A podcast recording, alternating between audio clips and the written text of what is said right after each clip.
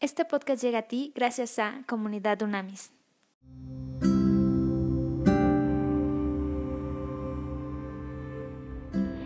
En Hechos 9 leemos de manera, en Hechos 9 del eh, número 1 al 9, vamos a leer la conversión de, de, Saulo, que son de los pasajes más, más apasionantes en el Nuevo Testamento, en el libro de Hechos. Mientras tanto, Saulo pronunciaba amenazas en cada palabra y estaba ansioso por matar a los seguidores del Señor.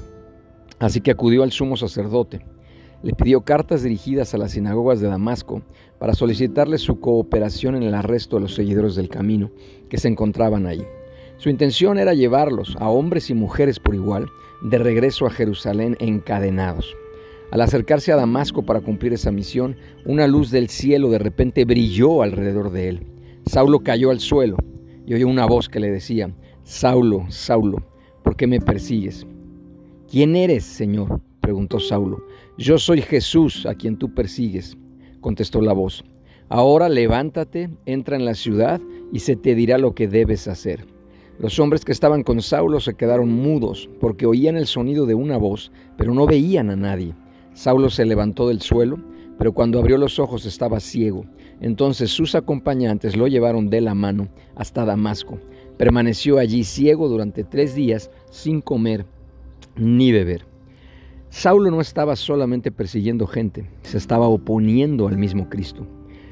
La dramática conversión de Pablo es considerada por muchos como una de las dos pruebas más grandes de la validez del cristianismo, siendo la otra la resurrección de Jesucristo. Estos dos acontecimientos clave constituyen el fundamento en que se apoya el libro de los Hechos. Vamos a orar. Padre, en el nombre de Jesús te damos gracias, gracias, gracias, porque para ti no hay casos imposibles. Gracias porque aún asesinos, violadores, secuestradores, narcotraficantes, no hay persona que pueda escapar de tu gracia, de tu favor, de tu misericordia.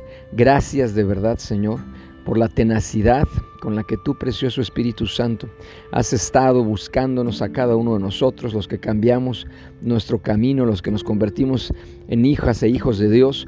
Y en este momento te pedimos, Señor, te pedimos, Padre, que toda persona pueda acercarse a ti justo en la condición en la que está y justo como es. Tú dijiste, Jesús, que venías, venías para los enfermos, no para los sanos.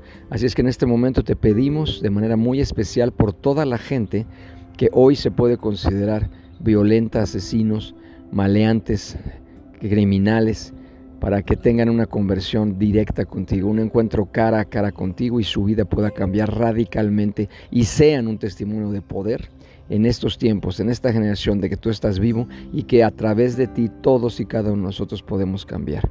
Señor, en tu nombre nosotros te pedimos esto sabiendo que así es. Amén.